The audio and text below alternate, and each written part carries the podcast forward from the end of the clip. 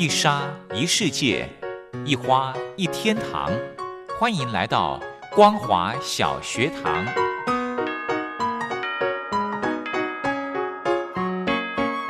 让我们一起学习，一起分享。光华小学堂。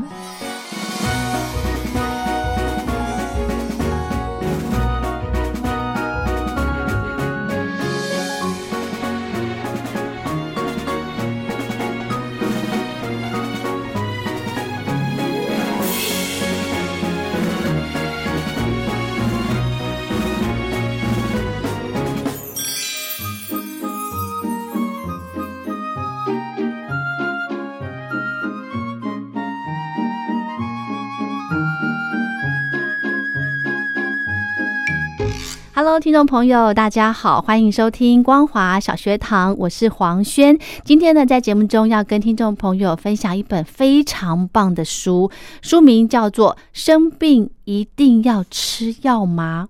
诶，大家看到这个问题，答案应该就是当然，对不对啊？不然呢，我生病我不吃药，我怎么好呢？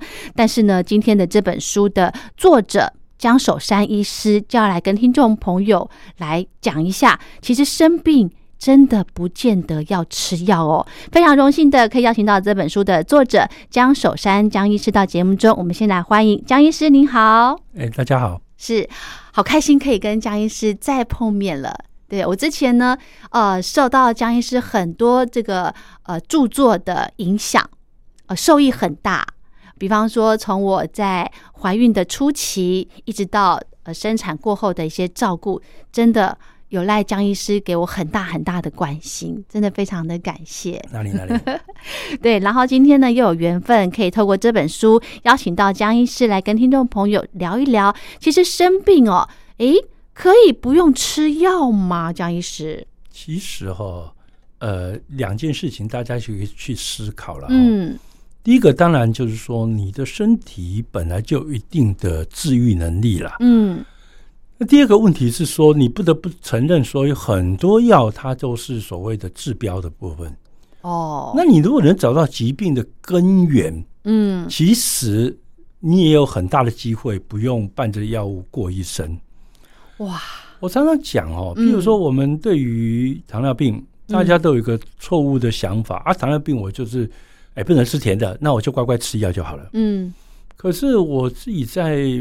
门诊在检查的时候就发现，其实二型糖尿病，如研究所言，大部分的病人是胰岛素抗性过高。嗯，可是很奇怪，大家都停在这点。嗯，胰岛素抗性大家就归咎于啊，你太胖了。哦，啊，美国人就怪说你是黑人，哎，黑人胰岛素抗性比较高了哦。哦，这样哦。啊，你太老了，老了胰岛素抗性会增加。哦，他只怪这些哦不能矫正的因素，你知道吗？哦。胖是很难矫正的，对不对？是，很大部分很多人都每天减肥。呃，对，这一辈子的功课啊，一辈子都在减肥，所以每天都在失败哈。对，所以那个东西基本上基本上很接近不能矫正的部分。嗯，你一直就怪这个没有用。嗯，那其实我们单举糖尿病来讲就好了。其实很多研究就跟我们讲说，其实糖尿病病人他重点不是胖不胖，嗯，他发现胖子体内啊。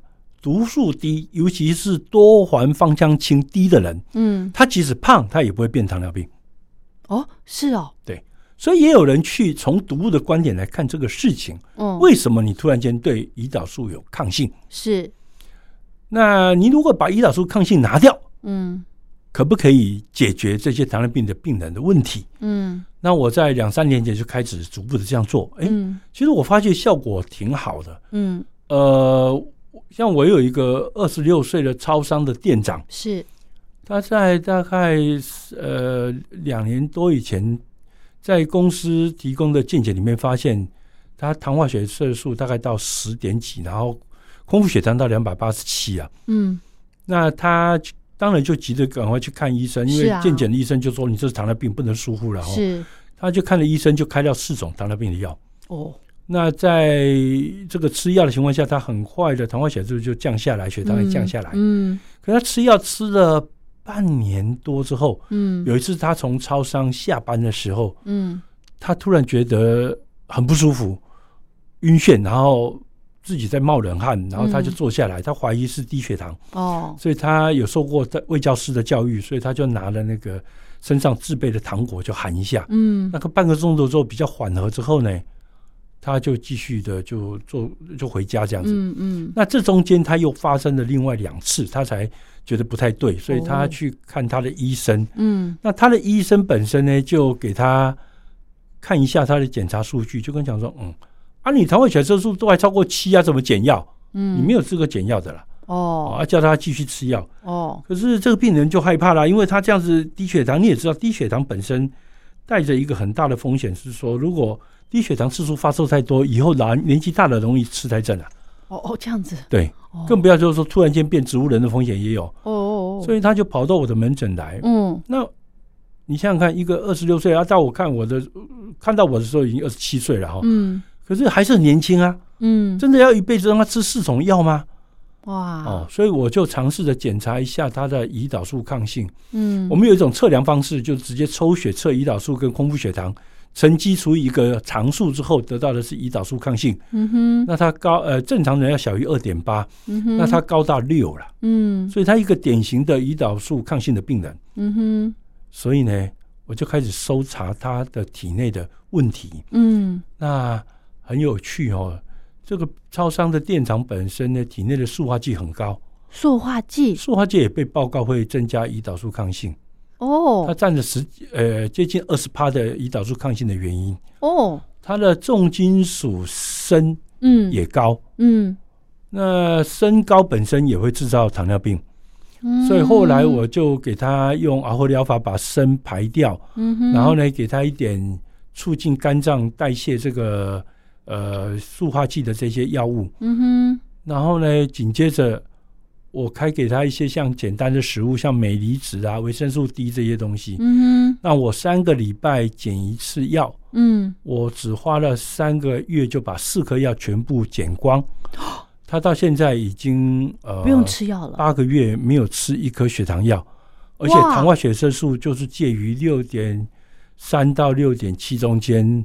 空腹血糖就是一百零几这样子。哦，江医师，你说你给他什么什么？啊，我给他其实健保可以开的那些东西，氧像氧化镁这种电解质。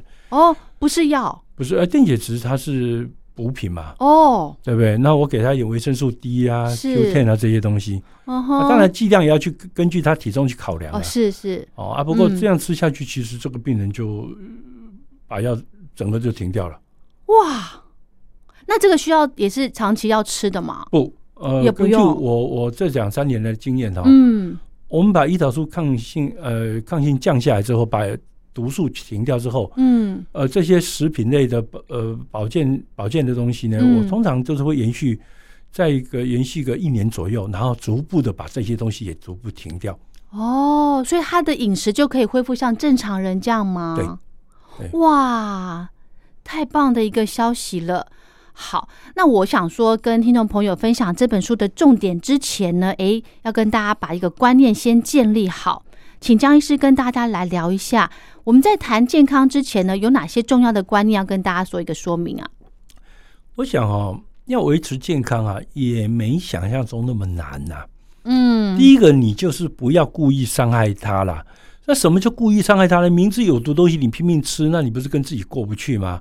我举个例子来讲，明明知道香烟本身会严重的造成各种器官系统的毛病，嗯，包括它会严重的减损你的肺功能，是，包括引起肺癌，这个都耳熟能详。可能你不知道它会引起大肠癌，对不对？它会引起高血压，哦，它会增加肾脏败坏速度啊！我要念完这个节目就讲完了哈，所以。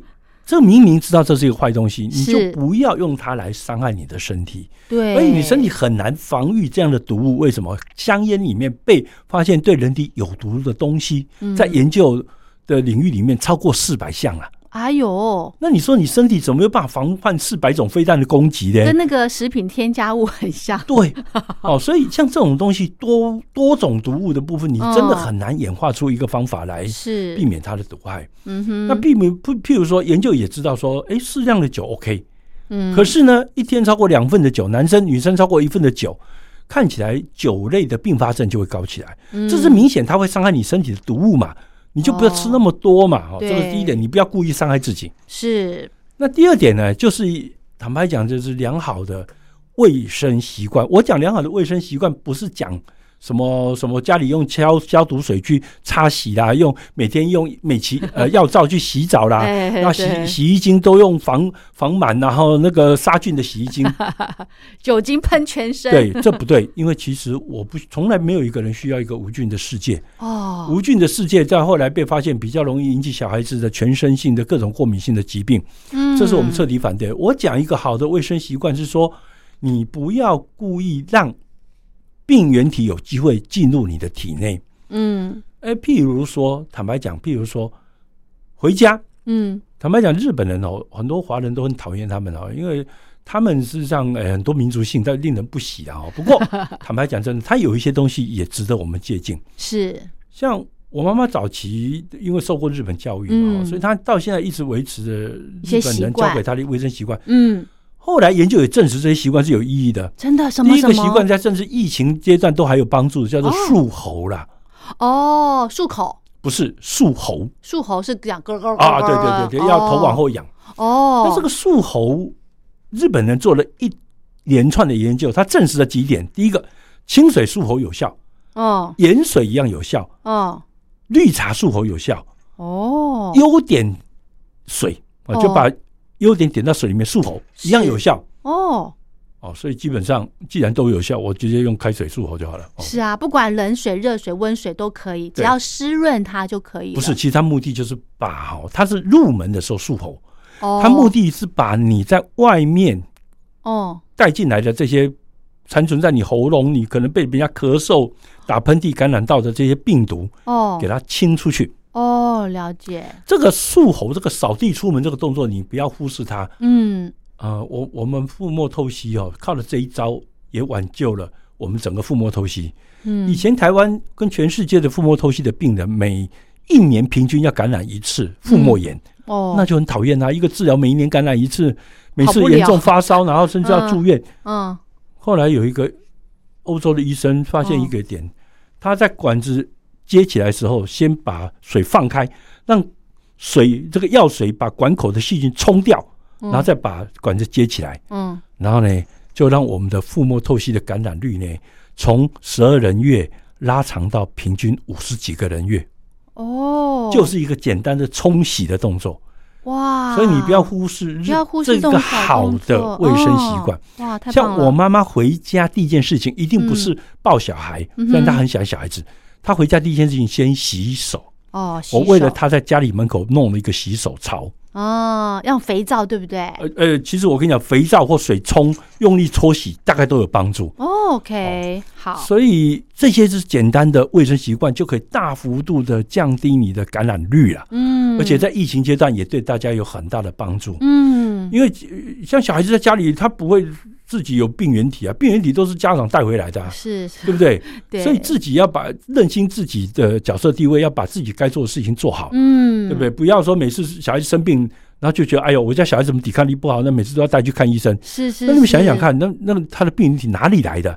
根源在哪里？对不对？对对，哦，所以你要要偶尔要想到根源这个事情。嗯，哦，那除了避免这些所谓的外面的病原体入侵的这些好的生活习惯之外了，大概历史上知道的有一些好的生活习惯值得这边一提的，就是说，譬如说嗯，每天走一万两千步，哦，啊，因为有人做过研究，就是说，哎，呃，四千步比没有走好很多。嗯那有人做八千步比四千步又好很多，啊，最后有人做到一万两千步 跟之后，那发现过了一万两千步之后就看不到明显的好处，对健康上的好处。哦，OK，所以一个简单的步行，嗯，事实上对你的健康就有很大的帮助，是对不对？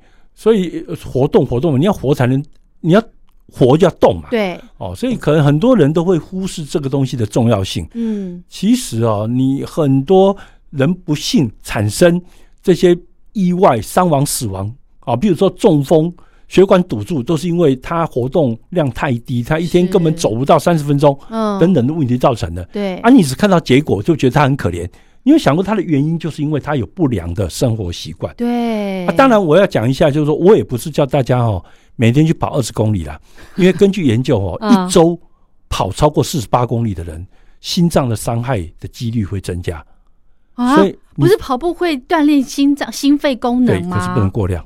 哦，呃，研究就是说一周不能超过四十八公里。哦，那你也看到前一阵子不是有这个一个大帅哥，就是三十几岁，然后练马拉松练到死掉。哦，是，对不对？是。那其实山地马拉松每次基本上我们马拉松比赛常常都死人啊，可能各位没有注意到而已。而且讲一个白的，过度的运动哦，其实对健康是有很大的压力的哦。嗯。呃，各位记不记得第一个跑马拉松的人发生什么事？第一个跑马拉松的那一个希腊的士兵他就死掉了。他从雅典跟斯巴达的战场跑回来，说我们赢了，然后倒在地上就死了。哦。因为他也跑了。那么长的距离，OK，OK，好。所以刚刚江医师提到说，适当的运动，那我们要怎么样警觉到说，哎，我的运动是不是过量了呢？呃，大概你就是直接用这些呃数学去估计嘛。哦，像他人家就直接指说，四十八公里之后就会容易增加心脏纤维化跟心律不整的风险。嗯，哦，所以大概你要算算看呢。我们大概呃行走哈啊，对。不过我要这样讲一个常见的误解哦。嗯，跟我讲话有点拉里拉扎的谈哦。不过 很多人都说啊，我妈妈那个退化性关节炎，我不要让她走路，不要让她爬楼梯，对不对？嗯，哎，这是错误的啦。因为老人家也不愿意动啊，不，呃，这个是刚好相反，因为是呃，退化性关节炎不是来自于你的行走的磨损。英国人做一个很重要的反证实验，是他要挑战这个假设，说哦，过度磨损会导致于退化性关节炎嘛？嗯，不是这样讲吗？对呀，就是你一直磨嘛，磨到后来软骨就薄了嘛，对，对啊，硬骨就弄在一起就会痛嘛，对不对？是啊，是啊，是啊。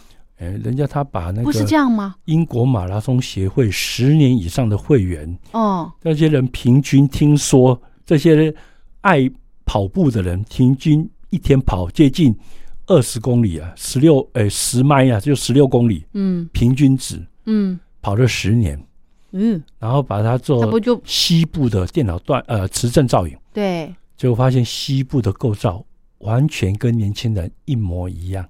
它的软骨没有因为这样没有任何磨损的现象，硬骨也没有任何磨损的现象哈。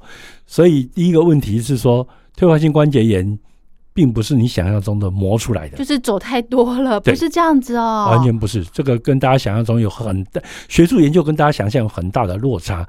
那原因是什么？原因是什么？哦，原因有好几项哈。是第一个，坦白讲，真的糖吃太多了。哦。我妈妈的退化性关节就明显是糖太多，因为呃，人家讲一个笑话，我妈妈自己常常这样调侃自己。我妈属老鼠的，今年九十八岁，哇，属老鼠的人他就说他就是可以吃甜的，因为他就爱吃甜的。可是我妈妈因为这样的关系，她在五十几岁，她就很严重的退化性关节炎。哦哦，所以糖被发现可以恶化退化性关节炎。嗯哼，糖是指一般糖果、精致糖，对，精致糖糖果就是精致糖。米饭算吗？呃，米饭哦，米饭这个研究就比较没有那么清楚的相关性，可是糖的相关性就很清楚。OK，然后呢，空气污染，PM 二点五的吸收，因为 PM 二点五被你从鼻子吸进去之后，其实我们在关节里面找得到它。哦，排不出去，它会存在关节，它会从肺，然后从血流，然后跑到全身各地去了。哇！所以它也被报告制造痴呆症的风险，制造关节炎的问题。那你想想看哈，关节就是要磨嘛，它会磨动，对不对？对呀。那你里面有沙子，会有怎么样结果？会加速它磨损。就像你，你汽车引擎被人丢了一把沙子进去，你又不小心开动。你的引擎可能两公里就挂掉了对？对对哦，所以你去磨损一一个会动的部件，你用中间给它没有润滑油，你反而给它沙子，是，你当然它就磨损了嘛。可是江医师，PM 二点五这个我们没有办法预防啦。呃。王小姐，我跟你讲，我绝对反对你这句话啊！为什么？很多人都跟我讲，这呃，这个空气污染是国家的问题，对不对？对呀，存在空气中。其实哦，你对控制空气污染哦，你抓大放小就没问题了。什么叫抓大放小？哎，我们坦白讲啊，根据研究，现代人啊，嗯，一天的时间百分之九十都在室内了，那百分之十在室外时间，可能有一半时间在车子里面啊，嗯。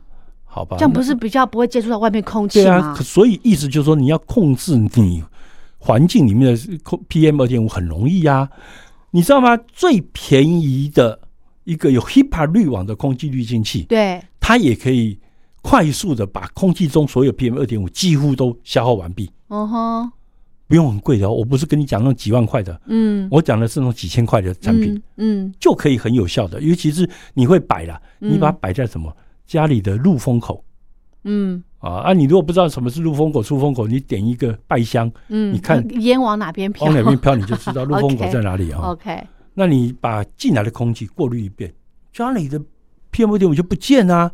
哦。那现在很多车子有自负空气全部为滤清啊。哦哦，所以其实现代人只是大家不努力而已啦。你要去解决这个问题很容易的。是。很多人哦，那个就乱买空气清净机，一听说空气不好就乱买，可是也不摆在适当的位置。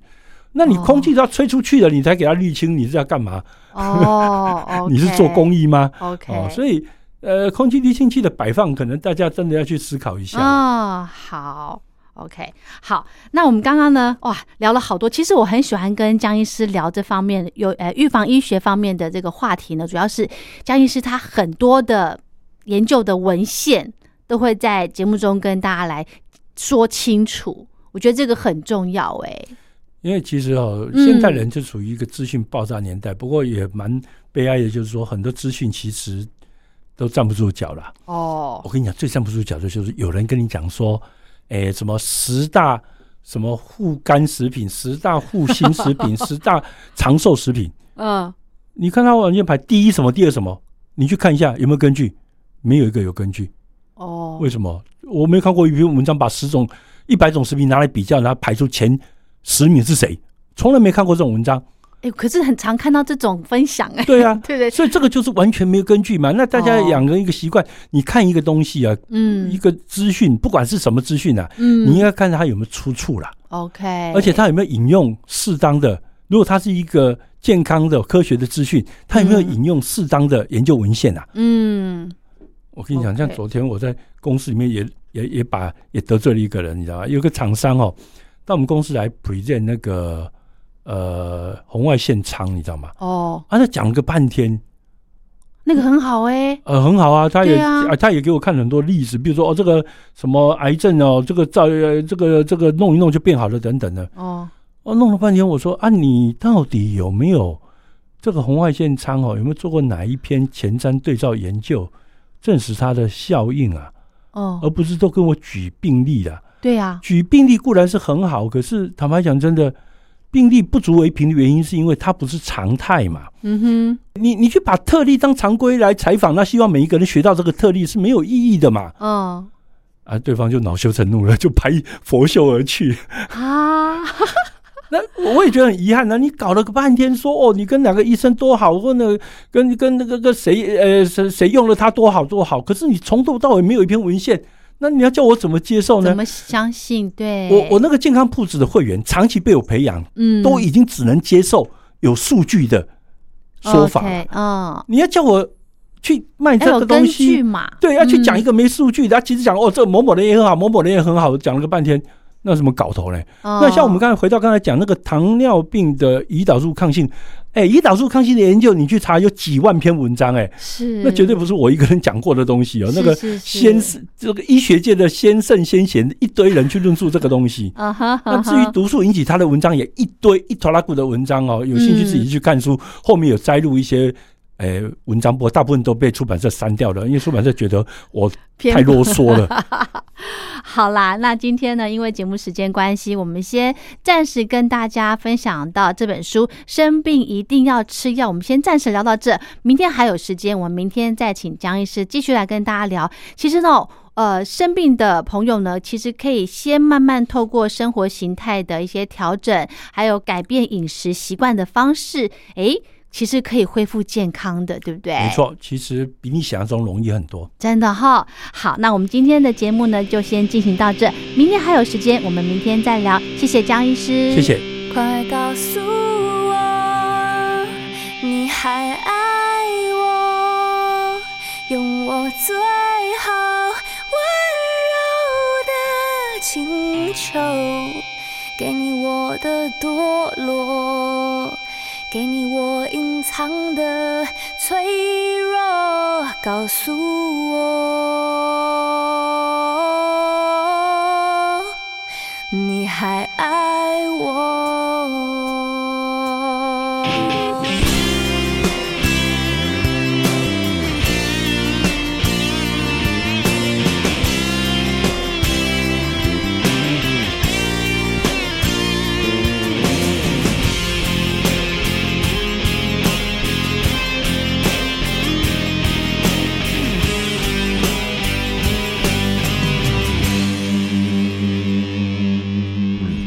躲在黑暗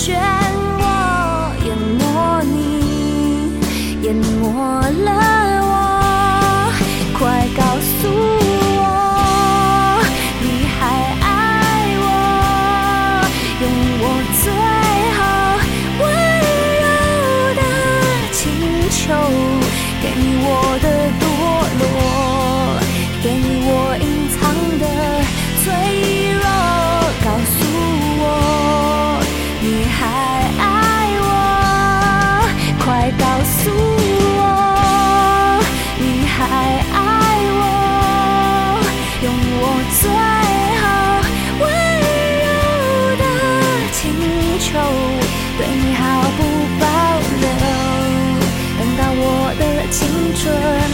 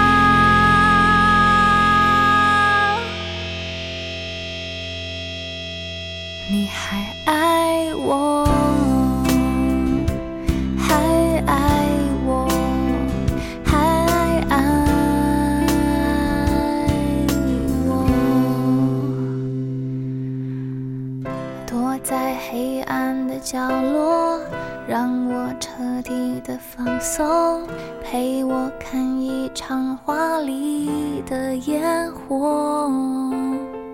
我的爱如此短暂自由充了你。没有人真正了解我。